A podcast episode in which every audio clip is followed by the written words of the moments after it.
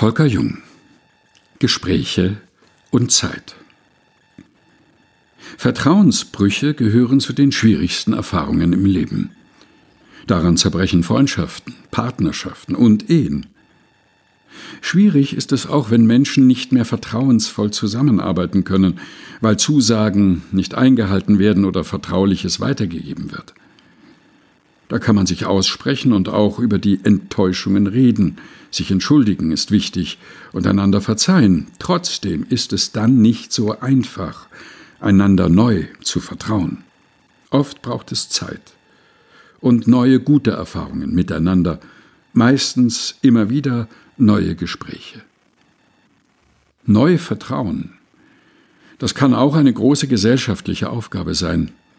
Wir werden uns viel zu verzeihen haben. Das hat Bundesgesundheitsminister Jens Spahn bereits ganz am Anfang der Pandemie gesagt. Er hat vorausgesehen, dass es viele Enttäuschungen geben wird. Es gab keine Blaupause für eine solche Herausforderung. Niemand konnte genau sagen, was zu tun ist. Ihm war klar, bei allem guten Willen und allen Anstrengungen werden Fehler und Enttäuschungen unvermeidlich sein.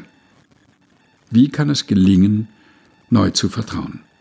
Wann sind Begegnungen wieder unbefangen möglich? Wann können wir uns wieder mit Handschlag begrüßen und umarmen? Im Rückblick wird es nötig sein zu fragen, was ist schlecht gelaufen und was gut. Es geht vielfach darum, wieder Vertrauen zu gewinnen. Für manche Menschen ist auch das Vertrauen in Gott erschüttert. Warum hat Gott das zugelassen? Warum hat es so viele Tote gegeben? Warum hat Gott mich in diese Bedrängnis und Not gebracht? Die Karwoche richtet den Blick auf die letzten Tage im irdischen Leben von Jesus von Nazareth.